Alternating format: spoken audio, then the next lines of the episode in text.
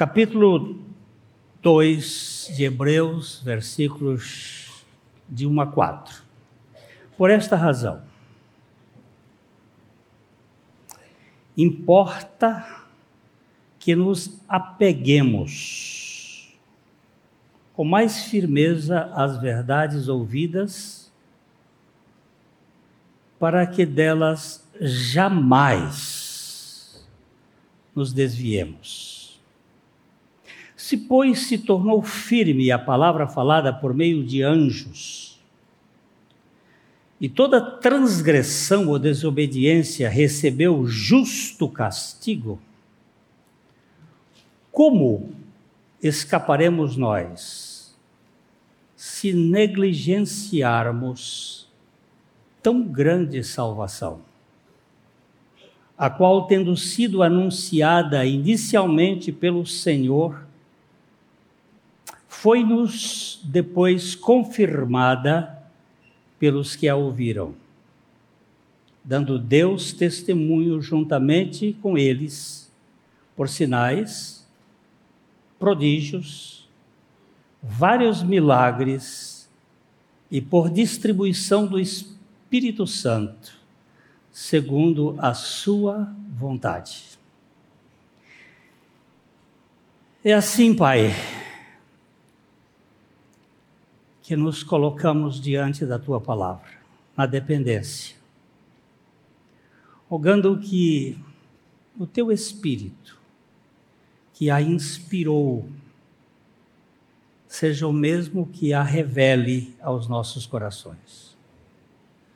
Tu sabes da nossa incompetência, tanto para falar como para ouvir a tua palavra mas como exorta que nós tenhamos acuidade para com estas verdades já anunciadas. Fala conosco pelo teu Espírito, em nome do Senhor Jesus. Amém. Dois filmes estão ocupando espaço na mídia atualmente e trazendo um rebu. O primeiro é a Barbie. E o segundo é Sound of Freedom. É, a mensagem da Barbie diz, diz mais ou menos o seguinte: os homens são inúteis. A família tradicional é irrelevante. O que fez de uma mulher, ou o que faz de uma mulher uma mulher, é a sua beleza física. Qualquer um pode ser Barbie, até mesmo um homem. Dr. Barbie é trans. O futuro é feminista e sexualmente diverso. As mulheres são as cabeças e os homens se submetem. A frase principal é: Ela é tudo, ele é apenas can, que é um eufemismo para ele é bom apenas para o sexo. A mensagem de Sound of Freedom, os pais são essenciais. Família, as famílias tradicionais são essenciais. Homens de verdade defendem a inocência das crianças o futuro depende de homens de fé e moral que tenham coragem de proteger seus próprios lares e os filhos que crescem com eles. Slogan principal: Os filhos de Deus não estão à venda. Como você pode ver, as mensagens são completamente opostas. O que mais você pode esperar de Hollywood e seus tentáculos de mídia. Pessoas muito bem pagas para disseminar ideologias de gênero, custe o que custar. É o alvo contínuo sendo as crianças e os pré-adolescentes. Escolha sabiamente onde você gasta seu dinheiro, o seu tempo e, acima de tudo, seus neurônios. Foi um amigo que me passou essa mensagem e eu achei importante transmitir aqui. Nós estamos vivendo num período extremamente uh, líquido. Já é previsto por alguns estudiosos. Mas estamos num, numa fase também que a igreja ela está gelatinosa. Ela vai se comportando conforme a vasilha. E faltando postura, posicionamento. E o escritor aos Hebreus, escrevendo no primeiro século, domingo passado nós gastamos um pouco de tempo vendo o background do Império Romano, ali com Nero, mas anteriormente com Cláudio, as perseguições mais, mais cedo contra o cristianismo, pois nós vamos ter outras perseguições para frente mais fortes. Mas a igreja estava sofrendo um abalo e com medo de enfrentar a cultura, a pressão do poder político e alguns que haviam se convertido ao cristianismo de tradição judaica e que formaram formava esta igreja, era uma igreja eh, judaica cristã cultura judaica, ensinamentos judaicos, mas que havia se convertido ao cristianismo, eles estavam, alguns, retrocedendo. Ou temerosos, porque diante do medo, muitas vezes nós não, não vamos para frente e ficamos paralíticos, imobilizados. Então, esse escritor, ele vai gastar 13 capítulos com o objetivo de despertar a igreja. Porque você tem algo superior. E quem tem algo superior não vai se acovardar por aquilo que é menor. E toda esta carta vai mostrar a superioridade do filho nós pegamos aqui alguns domingos para fazer um retrospecto daquilo que, assim, muito rasamente podemos compreender da grandeza do Filho no primeiro capítulo. O escritor aos Hebreus acaba de completar aqui no versículo 2, ele, ele começa, mas acaba de completar o capítulo 1 com o seu argumento de Cristo é superiormente maior, superior, supremamente superior aos anjos, porque ele é o Filho de Deus. Ele argumenta com muita propriedade esta realidade, que o Filho de Deus é Deus, o Criador dos céus e da terra e que toda a criação inclusive os anjos, estão subalternos e submissos ao Filho.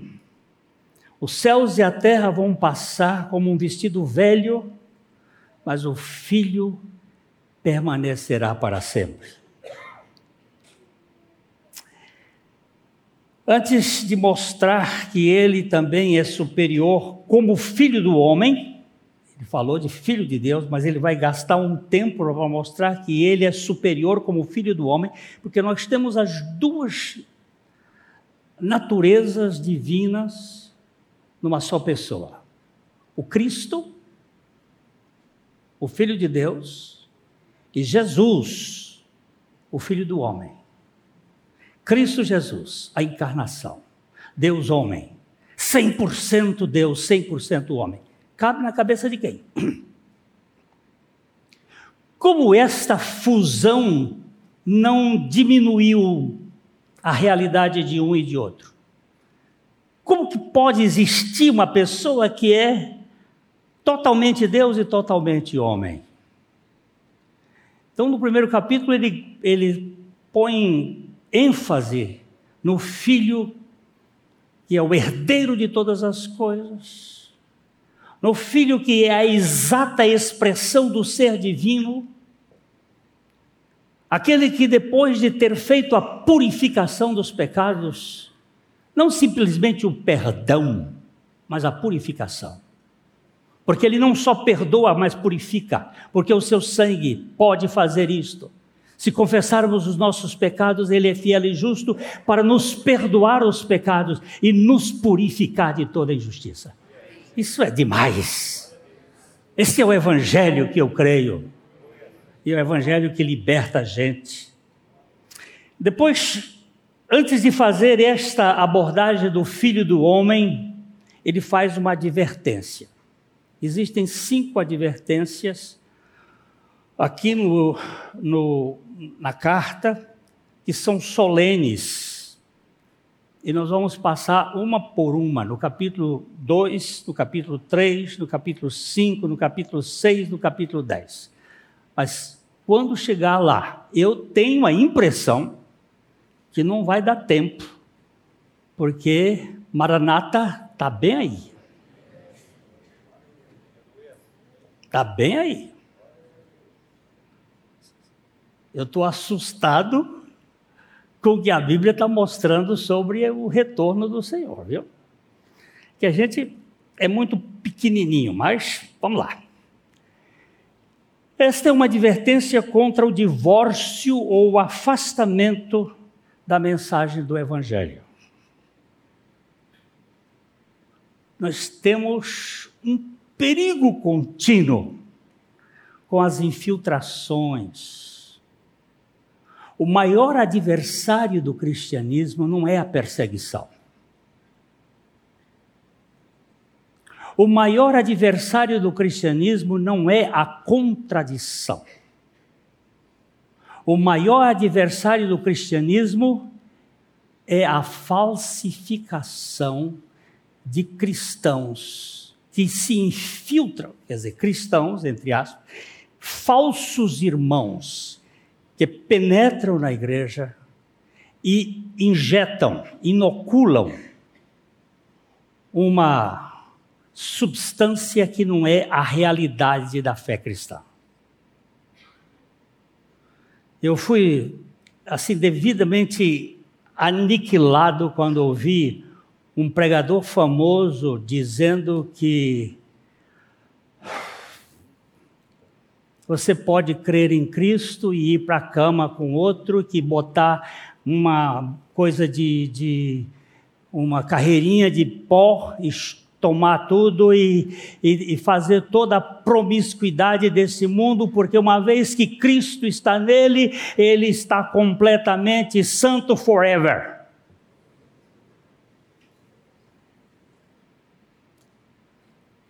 Eu não, não esposo essa ideia. Eu não posso viver na porcaria quando o Senhor me tirou da lama.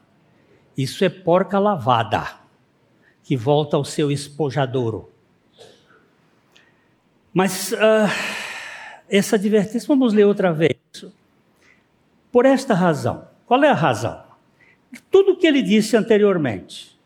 Por essa razão, importa que nos apeguemos com mais firmeza às verdades ouvidas para delas jamais nos desviarmos.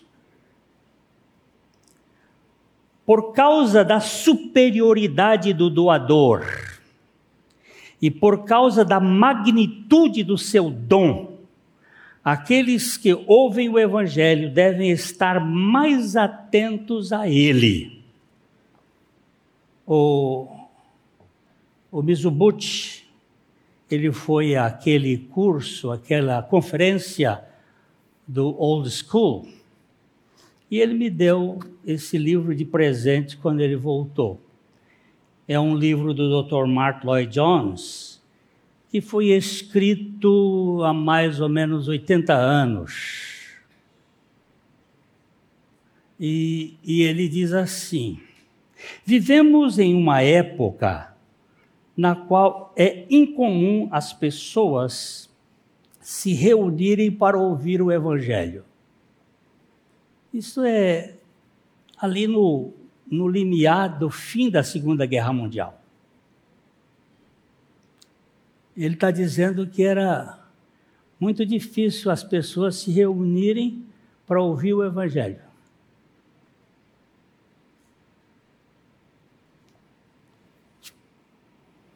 O fato de pessoas se reunirem aos domingos para ouvir a pregação da mensagem cristã não é tão comum hoje quanto há 100 anos. Muitos consideram essa prática um anacronismo.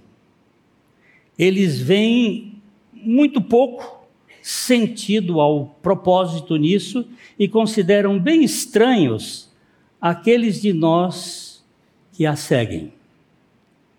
Depois ele vai caminhando assim e disse assim: Mas acontece que muitos vêm à igreja, mas não querem ouvir o Evangelho. Eles querem, querem ter alguma coisa de entretenimento, ou alguma coisa que ensine a eles a resolver as suas questões, os seus problemas do ponto de vista psicológico, ou, ou alguma técnica que possa ajudar a, a você se desemaranhar dos seus problemas, mas não querem ouvir o Evangelho. E o escritor está dizendo aqui: olha, por esta razão importa que nos apeguemos com mais firmeza às verdades ouvidas, para que delas jamais nos desviemos. Essa palavra aqui, desviar, é uma palavra grega que significa o navio que está amarrado e que por alguma razão desamarrou do cais e está sendo puxado. Que nós tenhamos cuidado. Eu tenho esta tarefa para mim de apegar, de segurar com mais firmeza Isso não é o Espírito Santo que vai fazer. O Espírito Santo vai nos dar competência, mas é que nós apeguemos. E você e eu que gastamos tanto tempo no WhatsApp e nas redes sociais, chafurdando e pegando o lixo deste mundo. Não é que lá não tenha coisa boa, não, que tem. Mas nós gastamos tanto tempo e não nos apegamos às palavras ouvidas. Essa, essa advertência lá atrás era forte, mas hoje ela é muito mais necessária.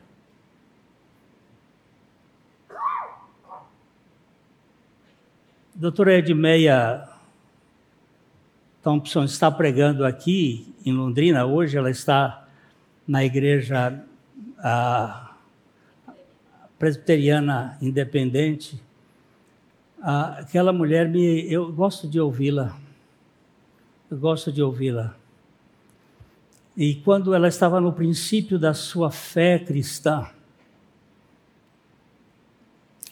ainda incipiente. O seu marido era absolutamente ateu, agnóstico e odiava a Bíblia. Ela colocava a sua Bíblia dentro de um saco plástico e, e colocava no freezer para que ele não pegasse, queimasse ou tocasse fogo. E ela, quando ele saía de casa, ela ia decorar os textos bíblicos. Quando eu conversei com ela a primeira vez, já há alguns dez anos atrás. Ela sabia uh, 26 livros da Bíblia de cor. Aí a gente vê o, o sotaque do Espírito Santo na conversa dela. Ela se apega às verdades ouvidas. Quando eu fiz um curso com ela sobre o livro de Cantares de Salomão, eu saía, meu Deus, que sabedoria! Por quê? Porque se apegou às verdades.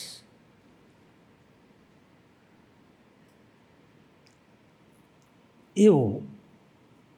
Ai, quem, quem falou estas coisas? O doador, o supremo Senhor. Eu estou desconsiderando. Então, é o que ele diz aqui. No verso 2, ele vai chamar a atenção: se, pois, se tornou firme a palavra falada por meio de anjos. Palavra é esta foi falada por meio de anjos? Nós temos os dez mandamentos. Havia o dedo de Deus, mas havia uma fulgurância o, o, o Sinai tremia, a, a quantidade de anjos, e esses anjos estavam ali naquele. É um espetáculo tão, tão profundo que aquele que se aproximava caía morto, até os animais que se aproximavam do monte.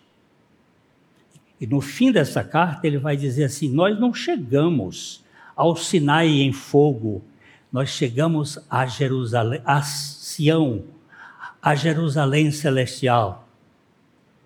Nós não estamos chegando ao coisa do medo, nós estamos chegando ao lugar onde o Deus Todo-Poderoso baixou e você não podia enxergar o poder daquele Deus, naquele homem simples de Nazaré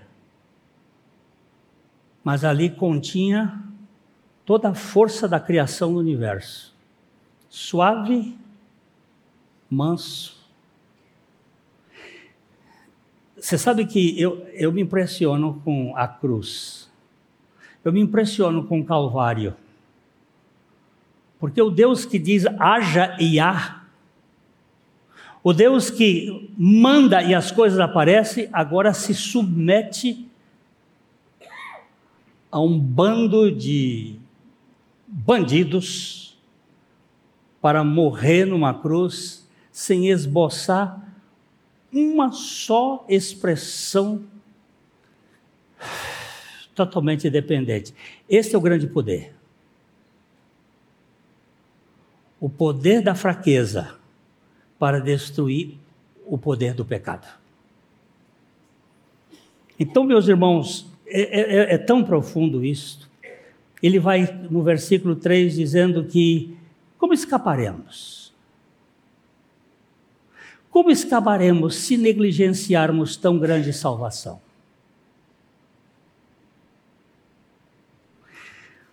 A qual, tendo sido anunciado inicialmente pelo Senhor, foi-nos depois confirmada pelos que a ouviram.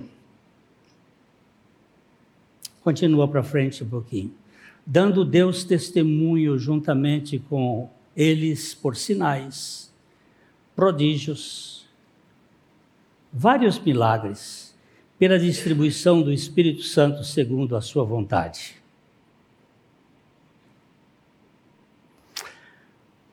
O escritor agora volta para esta realidade. Se você pudesse botar um título nesse livro é Não caiam, não retroajam, não virem as costas. Vão em frente. Esses cristãos hebreus estavam sendo perseguidos pela comunidade judaica ao seu redor e o escritor os adverte para não renunciarem a Jesus Cristo sob pressão. O autor foca o perigo de se desviar da mensagem que ouviram. Como eu já falei, essa palavra aqui é uma palavra náutica, descrevendo o navio que está seguro e que desamarra. O verso 2, ele diz: Já vimos que os judeus davam importância especial aos anjos na sua história. Falei aqui rapidamente do, do, do dia do, da, da assinatura do dedo de Deus na pedra e dos anjos e aquela proclamação do, dos dez mandamentos. Isso é válido. Mas agora no verso 3 ele diz: Como é que o menor pode exercer força no maior? Como é que aquilo que era sombra vai tomar conta daquilo que é a realidade? Por que, que vocês estão usando uma escala de anjos e arcanjos para ajudar vocês quando você tem o filho. O gnosticismo diz que você não podia se aproximar de Deus porque Deus transcendia e que era impossível alguém se ligar a Deus. Então, pôs uma hierarquia de uma escada de santos e anjos até chegar lá. A ponto de a tradução bíblica do tu virá vós.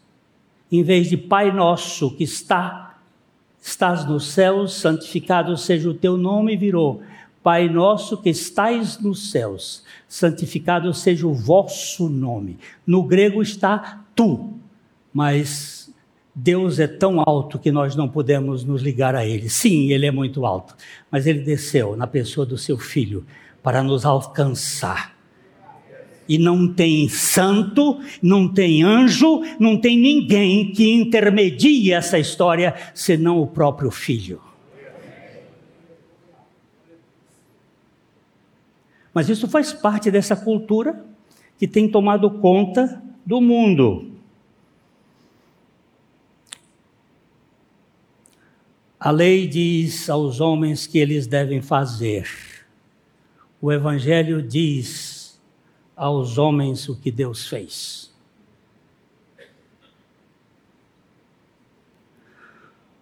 A lei diagnostica o problema humano, o Evangelho apresenta a terapêutica que sara.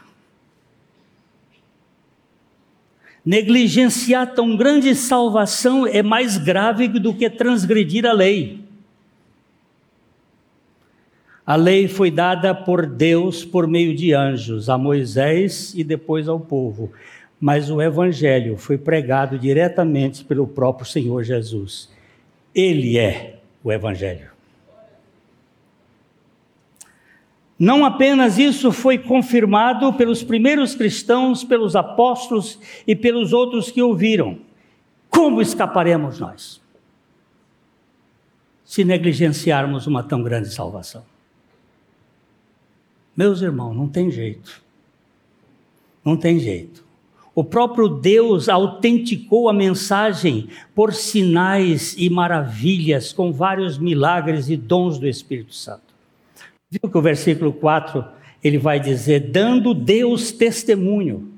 Jesus falou, os apóstolos falaram, mas olha, Deus deu testemunho, como juntamente com eles, os sinais os prodígios ou maravilhas, vários milagres e pela distribuição do Espírito Santo segundo a sua vontade.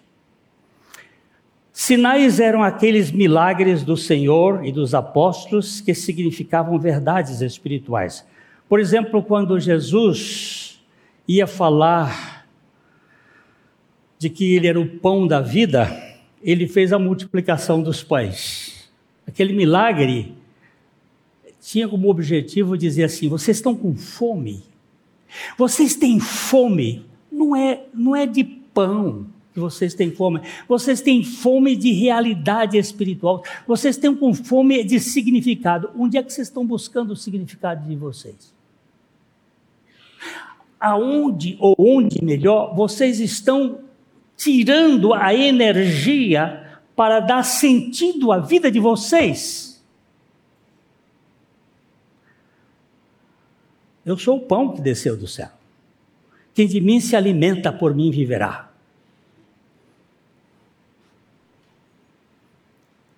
Vamos ouvir agora o pregador, doutor, mestre. Aí começa a tirar as. Tudo bem, não vamos criticar isso, mas para que isso? Para que tentar autenticar a veracidade da palavra de Deus com titulação? Isso é coisa do mundo. Quem era Pedro? Um pescador. Quem era João? Um pescador. Eu quero saber aqui qual é o doutor em divindade ou o doutor em teologia que, que teve a capacidade de entender o que Pedro, aquele pescador, disse.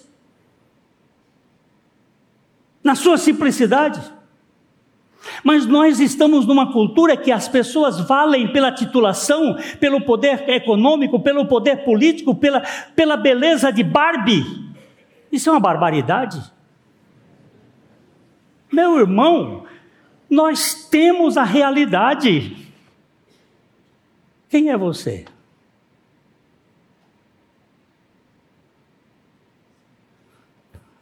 Eu sou um cristão. Cristo vive em mim. Basta? Eu já contei para vocês que eu estava tentando desconstruir um, um jovem lá em Recife. Eu tava, ia pregar num, num teatro, teatro grande, um bocado de gente, mais do que o dobro do que está aqui. E o menino chegou perto de mim e disse: Pastor, é, Quais são os seus títulos? Eu disse, meu filho, eu não jogo na bolsa de valores. Não, quais são os seus cursos? Eu disse, eu não sou rio, meu filho. Quem anda em curso é rio. Mas, pastor, como é que eu vou apresentar o senhor? Glênio, meu nome é Glênio. Meu pai botou esse nome, não sei porquê. Ele teve um amigo lá nos Estados Unidos, chamava Glenn, ele aportuguesou, botou Glênio, gostava. Por sinal, Glen significa vale estreito. Por isso meu uh, blog chama Vale Estreito. Meu nome é Glênio, chega e diz, Glênio, mas pastor, isso, isso não diz nada. Eu disse, então diga assim, uh, vai pregar hoje o Glênio, eu tiro o pastor, porque pastor não é título. Pastor é uma função. Eu sou pastor aqui, na igreja. Isso é função, isso não é título. Ah, Glênio, Fonseca Paranaguá, para menino de recado de Jesus. Aí ele disse: Ah, eu não vou dizer isso não. Eu digo, tá bom.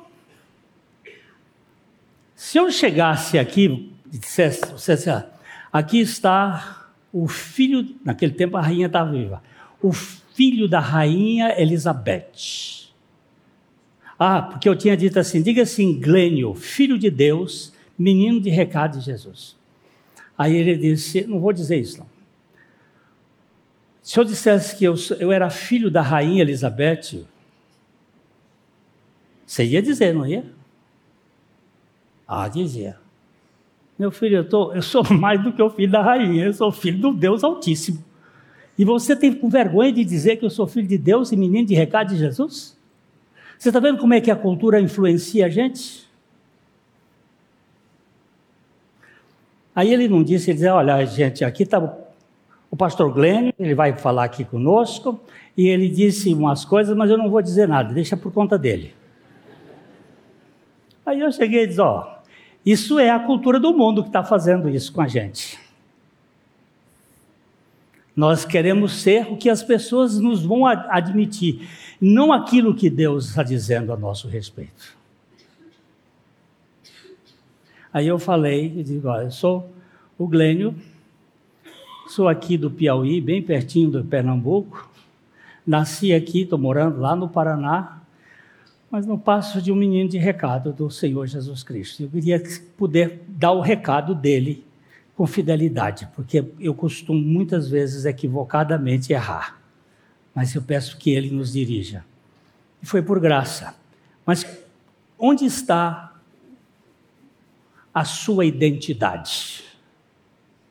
Brennan Manning, no seu livro Deus me ama, ele diz: quando eu chegar no céu, Deus não vai me perguntar quais foram as suas obras, o que, você fez, uma série de coisas que ele levanta. Ele diz assim: ele vai me fazer uma pergunta. Brennan, você sabe o quanto eu amo você?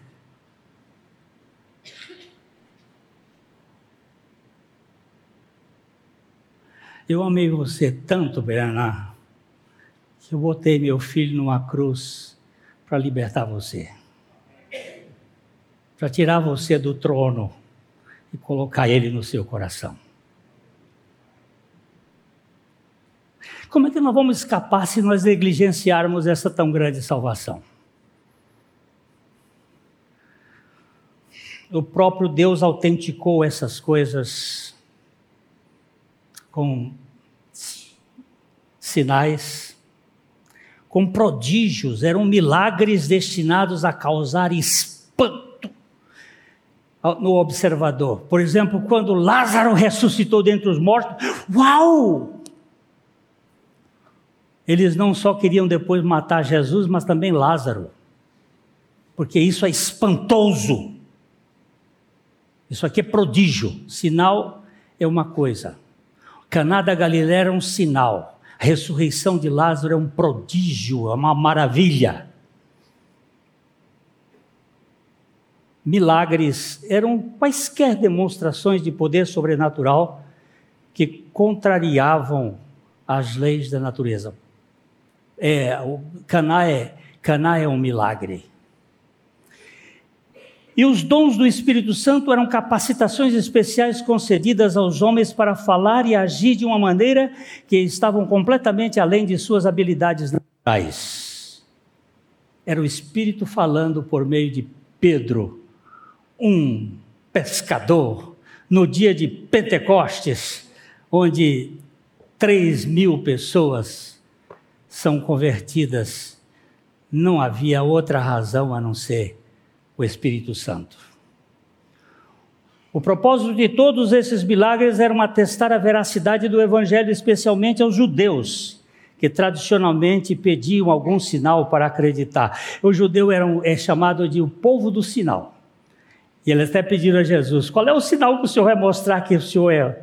Aí eles: o único que eu vou mostrar para vocês é o sinal do profeta Jonas que assim como Jonas teve três dias e três noites no ventre do peixe, o filho do homem vai passar três dias e três noites no ventre da terra. E ele estava mostrando ali qual é o sinal: o sinal da cruz e da ressurreição. Que é o único sinal que vai salvar você, de você mesmo. Porque naquela cruz, ele não estava sozinho. Tinha mais gente ali ele se emprenhou de todos aqueles que o Pai lhe deu, para que ele morresse uma morte coletiva, solidária. Eu, quando eu quando o Espírito Santo me deu a revelação, eu verifiquei misericórdia. Fui eu a causa da morte de Jesus. Foram os meus pecados. Mas ele me fez morrer juntamente com ele. É, há alguma evidência de que a necessidade de milagres ainda poderiam acontecer hoje. Aí tem uma, uma turma que acha que os milagres cessaram, outras dizem, não, continua. Eu continuo o Espírito Santo agindo como ele quer. Porque o texto diz assim, ó, por distribuição do Espírito Santo segundo a sua vontade. Eu não sou cessacionista, que acha que os milagres e algumas coisas cessaram. Eu sou. Eu creio que não há necessidade de muita coisa hoje, mas o Espírito continua fazendo coisas extraordinárias, segundo a sua vontade. Não porque eu quero ou alguém quer, mas ele pode agir segundo a sua vontade. Então, o que eu posso concluir aqui rapidamente é que uma das ideias chaves aqui é que esse afastamento é algo que acontece em grande parte despercebidamente. Nós vamos nos acomodando. A coisa vai entrando, vai entrando. Enquanto está acontecendo, as mudanças são imperceptíveis. Só mais tarde suas consequências se tornam claras. A gente vai ouvindo, abrindo a tela da televisão e se senta passivamente, entra em alfa, a televisão nos põe em alfa, e a gente começa a ouvir as novelas que é para não vê-la, nós acabamos vendo-as. Ah, os filmes e não sei mais o que, a gente vai, vai, vai, vai, vai, vai assimilando. Daqui a pouco nós estamos acomodados como as rãs que foram colocadas naquele recipiente e ele foi sendo aquecido de modo imperceptível.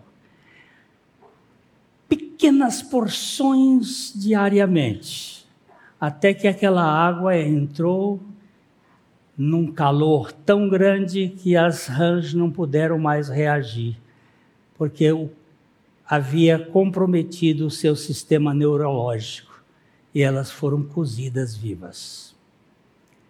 Esse experimento foi feito no Canadá, lá pelos anos de 70.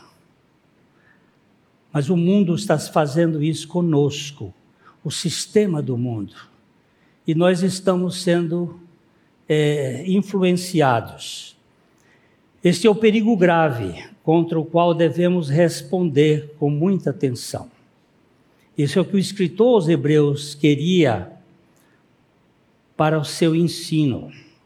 Há uma corrente que está presente nessa era maligna, saindo fortemente do porto seguro da salvação em Cristo queremos fazer alguma coisa a mais. Pastor Glênio, eu posso, eu já falei isso aqui no outro domingo, mas eu vou falar de novo. Eu posso fazer uma regressão para descobrir os meus traumas.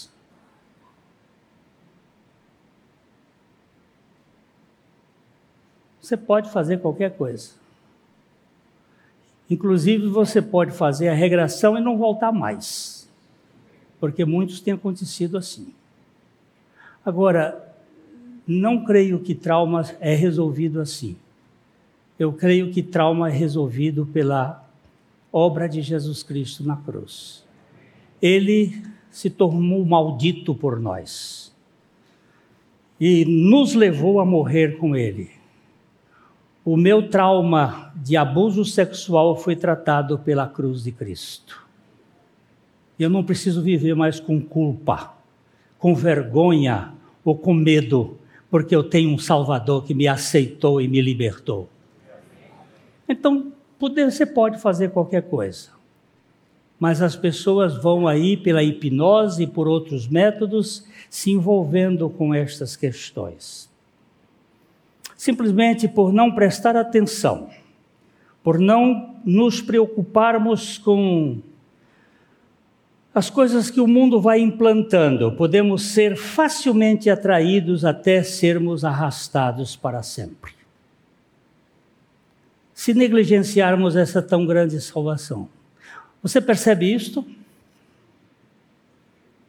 Você percebe como a, o esfriamento vai acontecendo na sua vida espiritual? Tem muita gente que começa na sua fé, ele começa como um cavalo quarto de milha. Ninguém ganha do quarto de milha num quarto de milha. E quando ele arranca, arranca bonito. Mas depois de meia milha, depois de uma milha, o puro sangue inglês está lá com um corpo na frente, dois corpos na frente e vai embora. Por quê? Porque essa coisa assim de muitas vezes, você está sendo influenciado por essa cultura. O diabo é muito astuto e não é preguiçoso. Ele vem e bate, vem e bate, insiste.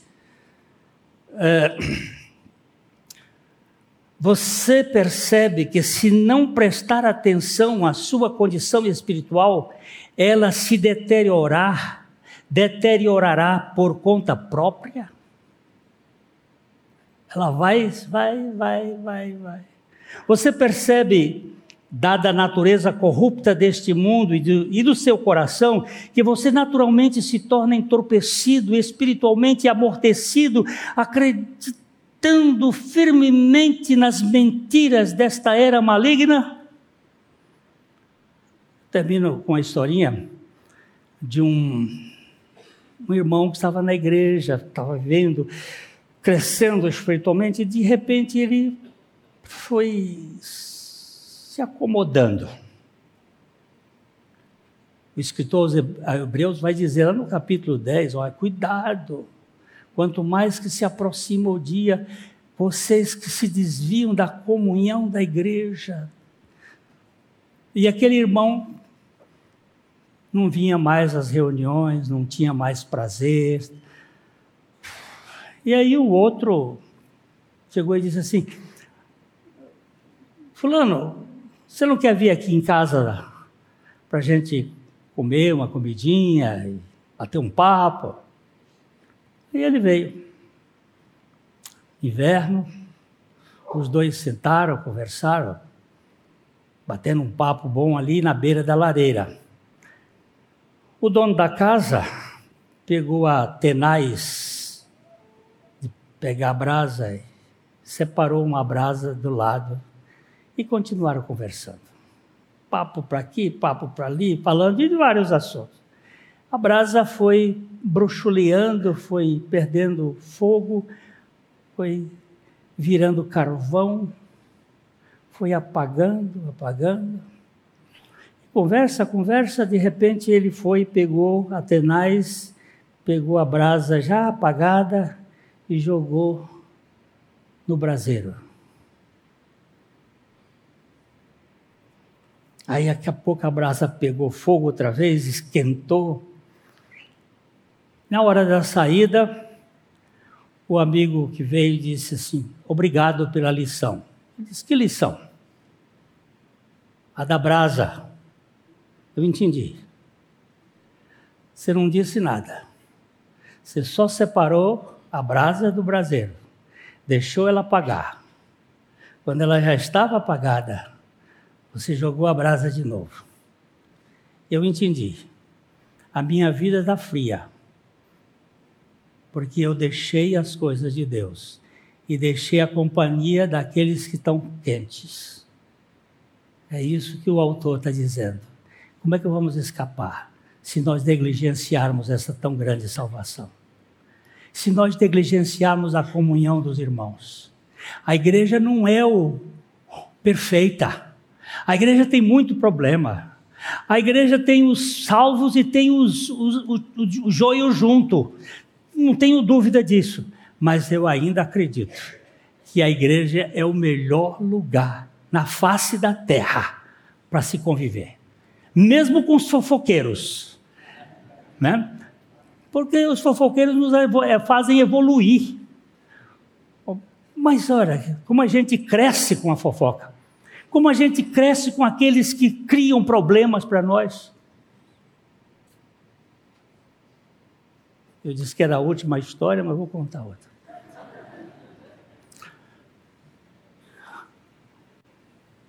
Nós tivemos um casal de missionários aqui, que quando eu cheguei aqui, eles bateram forte comigo. Muitos anos. E levaram muitas complicações. Eu, no dia que eu completar 50 anos, se o Senhor permitir completar, eu vou contar umas histórias aqui. De como Deus foi misericordioso, como Deus é misericordioso com minha história. E quando eles foram embora daqui, eu convidei o outro casal de missionário que tinha aqui, o meu irmão e a esposa, e pedi à minha esposa que fizesse um banquete. Melhor que ela podia. Porque lá no meu livro de, de do Salmo diz: Prepara-me uma mesa com a presença dos meus adversários, e unges a minha cabeça com óleo, e o meu cálice transborda. E aí sentamos e conversamos e conversamos, comida boa. No final daquela, daquele jantar, eu disse assim: Eu queria agradecer vocês porque durante esses anos vocês foram instrumentos de Deus para o meu aperfeiçoamento. Eu não posso prescindir aquilo que vocês fizeram comigo. A senhora olhou para mim com lágrimas nos olhos, levantou-se, me abraçou e disse: Obrigado, Pastor Glenn. Eu não posso prescindir daqueles que me batem. Porque cada chicotada é o momento que eu vou diante do trono da graça de Deus. Digo, Senhor, falhei, me perdoa. Não falhei, dá-me a condição de suportar para a tua glória, não para levar vantagem. Eu estou contando essa história que é uma história que parece que vai ajudar três pessoas aqui nessa igreja hoje à noite. Não muitos, mas esses três eu sei que vai ajudar. Você não pode viver preso no retrovisor. A sua direção é olhando firmemente para o alvo, para a soberana vocação de Cristo Jesus, nosso Senhor. Que Deus abençoe.